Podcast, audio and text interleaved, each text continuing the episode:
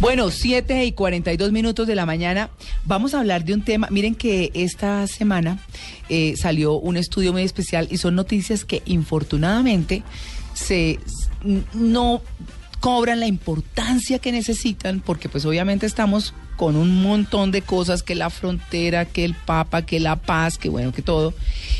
Y se habló esta semana de, de el maltrato infantil con unos índices y regularmente se hace dentro de las casas. El hogar es el propio verdugo. Así que eh, esas cifras son realmente tenebrosas, pero la semana anterior había salido otro estudio sobre la salud mental de los colombianos. Y eso lo quisimos traer porque uno, uno de cada diez colombianos tiene un problema de salud mental. Mm. Eso es un montón. Y anda ¿Estamos suelto. locos, Lucas? Loco Lucas. Y anda suelto, qué Y, peligro. el- y el no- y como dice, como me dijeron a mí, dice, el, el, el- ¿qué? El 10% tiene problemas de salud mental y el otro 90 anda suelto. Sí. ¿No? Y son mujeres. En este país. Y quedé libre en una encuesta. Sí, sí, sí, no. Por ahora. Así que, pues bueno, eh, de lo que se trata esto es como de rescatar esa información para conocimiento de todos y qué va a pasar. Porque pues eh, cuando uno dice uno de cada diez colombianos, que suena tanto, ¿cómo se va a manejar? ¿Qué características tiene? Es decir, tantas cosas. Así que uno de los resultados es que los adolescentes encabezan la lista de problemas mentales del país, que es muy preocupante porque son los futuros adultos, ¿no? Así que mm, esta, esta encuesta, bueno, vale la pena decirlo, la adelantó eh, el Ministerio de Salud, la encuesta nacional de salud mental, que se había hecho ya en 2003, se acaba de actualizar y se hizo con el apoyo de la Universidad Javeriana y Colciencias, que pues se dieron a la tarea de indagar justamente sobre el bienestar de los colombianos. Así que con estas cifras, pues vamos a arrancar. Tuvieron una muestra muy grande. mm, y vamos a hablar con Nubia Bautista. Ella es coordinadora del Grupo de Gestión Integrada para la Salud Mental del Ministerio. Doña Nubia, muy buenos días. Hola, muy buenos días, ¿cómo están? Bien, bueno, como sabemos que usted es una de las duras de este estudio, de las eh, personas importantes que, que adelantaron este estudio, ¿qué pasa cuando uno le dicen uno de cada diez? Suena como mucho, ¿no? Sí, suena mucho, uno de cada diez, además porque cuando miramos qué es lo que pasa en uno de cada diez, estamos hablando principalmente de dos cosas, de ansiedad y de depresión. Ah, Entonces estamos hablando de cuestiones que del contexto, de las circunstancias en las que cada uno está, que hace que no se desempeñe bien. Cuestiones que menguan, digamos, el autoestima, menguan la capacidad para sentirse y vincularse adecuadamente. Entonces estamos hablando de dificultades serias.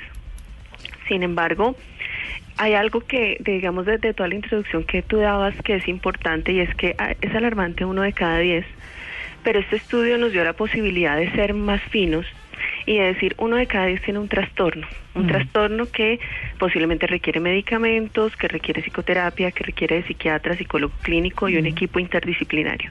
Pero también nos dio la posibilidad de mirar qué es la salud mental para los colombianos y una zona gris que le decimos problemas mentales. Es decir, no es la salud óptima, no son los trastornos, pero sí son condiciones que indican que necesitamos intervenir, que necesitamos como colombianos también ayuda y no solo de los servicios de salud, sino en la escuela, en el trabajo, por ejemplo. Entonces este estudio, digamos, nos dio todo este espectro que es muy interesante y que si uno de cada diez nos parece preocupante cuando miramos problemas, miramos que la cosa es aún, digamos, más alarmante y que debemos intervenir rápidamente. María Claro. Clara, ¿me dejas hacer una pregunta? Sí, claro. No, no, para continuar con el tema, pero es que antes uno le hablan de trastornos mentales y se imagina inmediatamente un loco. Sí, Claro, sí. Entonces, En manicomio. ¿de qué hablamos cuando, o, o- o a qué se refiere cuando hablamos de trastornos mentales? Para, para incluso para quitar pues ese eh, esa, sí, ese tabú y esa imagen de que es que un trastorno mental es que está loco y ya la gente le tiene miedo y lo apartan y todo lo demás. Bueno, eso que tú dices es súper, súper importante porque también salió en el estudio y es el tema del estigma. Ajá. tema de, de- de la locura, de camisa de fuerza, de lenguaje incoherente, de, de esto que resulta como tan perturbador para la sociedad y que se oculta y se deja ya, ojalá en un lugar donde nadie lo vea, como un hospital psiquiátrico. Cuando decimos trastorno, efectivamente abarca a personas que tienen trastornos mentales graves como esquizofrenia, Mm, Eh, que igualmente la esquizofrenia tratada eh, puede generar individuos que se desempeñan bien en un trabajo, que tienen una pareja, que tienen hijos, Mm. que viven en comunidad, o sea, pero sí estamos refiriéndonos a trastornos mentales que se diagnostican con un manual que actualmente se, se llama la Clasificación Internacional de Enfermedades Mm. Y eh, que generan una alta disfuncionalidad, es decir, que el individuo no puede desempeñarse adecuadamente. Claro. Entonces estamos hablando de esquizofrenia también, pero de depresión, de ansiedad, particularmente en el caso de los colombianos. Claro, eh, con ese, eh, digamos que usted está hablando de esos dos puntos eh, o esas dos eh, eh, disfuncionalidades, pero ¿cuáles más hay a las que haya que prestarle atención? Bueno, en el caso eh, de esta encuesta, la población se dividió en tres grandes grupos. Por primera vez en una encuesta de salud mental en el país, abarcamos la población infantil. Tenemos niños de 7 a 11 años. Mm. ¿Por qué estos niños? Primero porque son los que están escolarizados y ya, eh, digamos, su desarrollo permite inferir si hay algún tipo de dificultad que eh, se mantenga a futuro. Los niños más pequeños, digamos, aún no han sido eh, abarcados y las encuestas mundialmente no suelen hacerlo por las dificultades que hay en la entrevista, en la evaluación. Entonces vamos de 7 a 11 años, luego tenemos adolescentes de 12 a 17 años y tenemos los adultos que van desde los 18 años y más. Claro. Para los niños, como trastorno, encontramos dos principalmente, que son el trastorno de hiperactividad con déficit de atención Ah, sí. y la ansiedad por separación. Son Sí. como los dos trastornos que se presentan y ambas esas, junto con otros tipos de trastornos, algunas fobias particularmente, abarcan más o menos un 4.5, es decir, 4.5 de los niños tienen de los trastornos que acá en este estudio hemos indagado.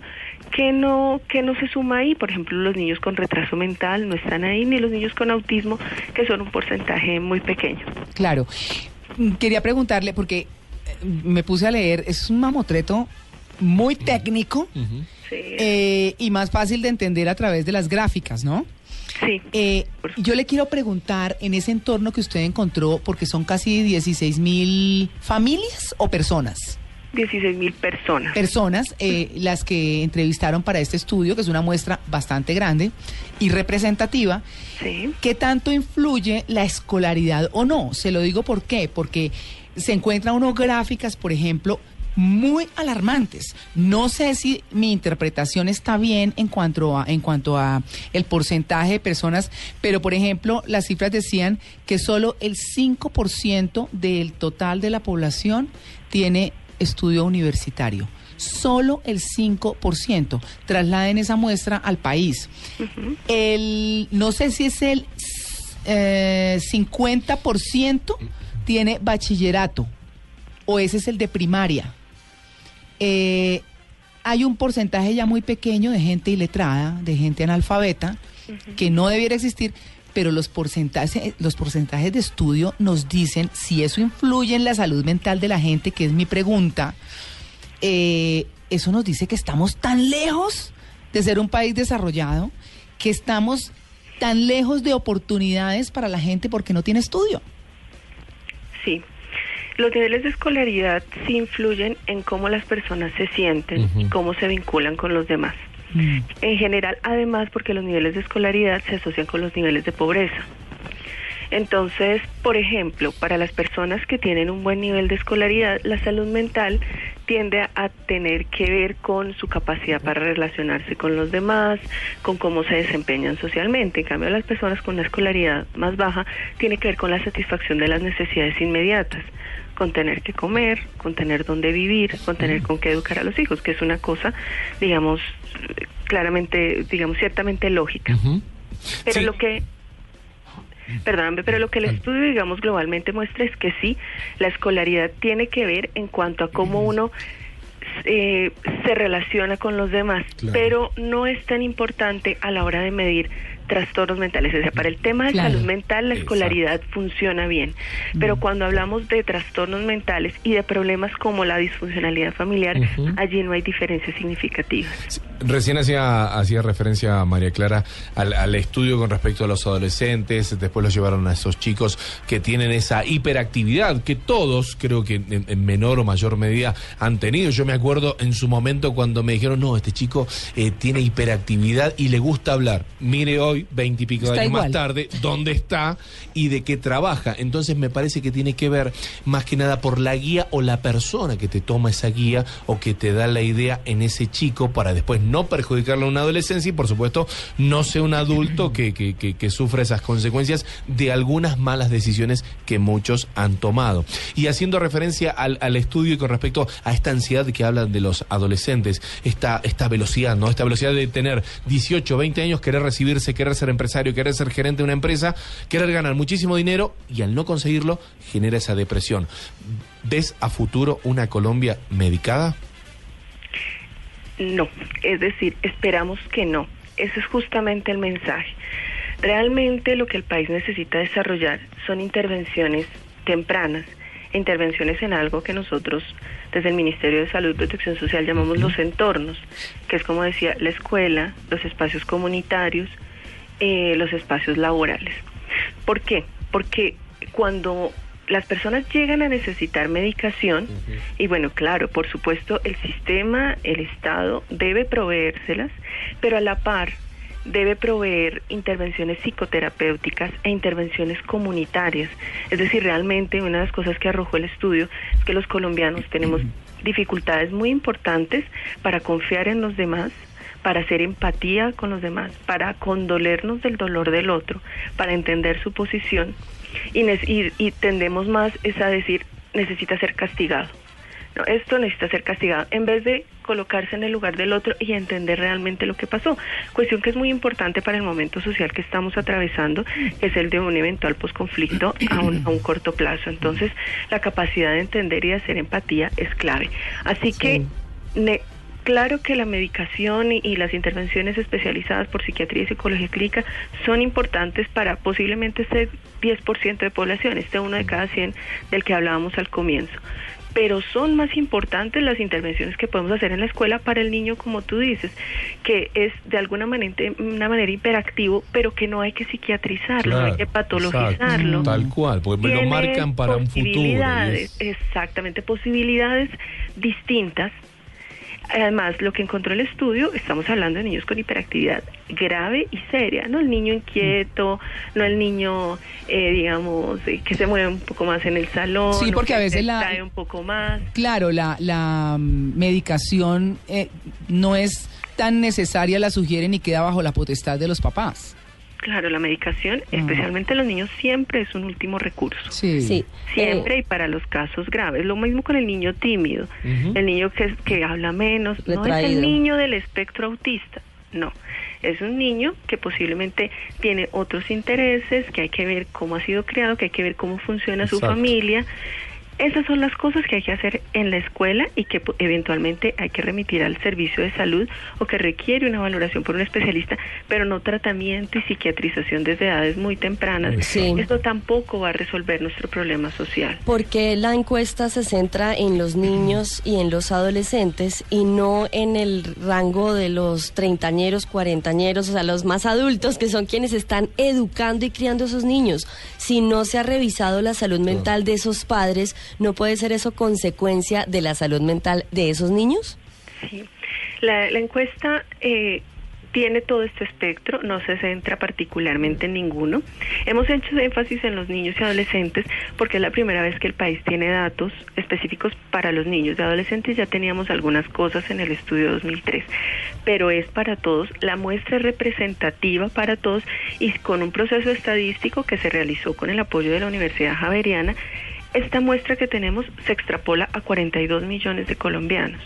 O sea que sí se revisó la salud mental de los grandes y se revisó, por ejemplo, la relación entre los adultos y los cuidadores, donde ellos dicen que es muy buena, que es muy satisfactoria, por ejemplo, particularmente en los hombres que dicen que gustan mucho de compartir con el niño, de jugar con el niño, de leerles cuentos, de acompañarlo a la escuela esto lo mencionan, pero sin embargo cuando uno mira más adelante cómo es su real involucramiento, se da cuenta que no es tan alto y que los niños muchas veces, los niños y los adolescentes, se sienten solos, Novia, que no cuenta con ninguna red de apoyo. claro, ya para terminar, de esto quisiéramos seguir hablando montones porque hay muchas dudas y porque hay muchas cosas que de verdad debiéramos saber. Eh, métanse a la página del ministerio, ahí está el estudio, léanlo, entérense. De verdad que vale la pena. Yo le quiero preguntar para cerrar, ¿qué va a hacer el gobierno con esa información? ¿Cómo va a actuar? ¿En qué la va a aplicar? Bueno, en, en varias cosas. Lo primero es que esto nos permite decir dónde se necesita la intervención específica Mm. y de qué tipo debe ser. O sea que a- apuntar allá hacia las prioridades. Si, si la prioridad, por ejemplo, en adolescentes, el problema en adolescentes de alcohol y en adultos es impresionante. Sí.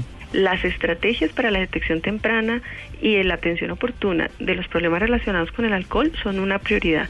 Lo mismo la salud mental de los niños y de los, de los cuidadores de esa relación. O sea, nos permite hacer eso. Nos permite detectar nuevas iniciativas de investigación. Como tú dices, aunque el mamotreto es de 400 Sí. páginas, Uy, sí.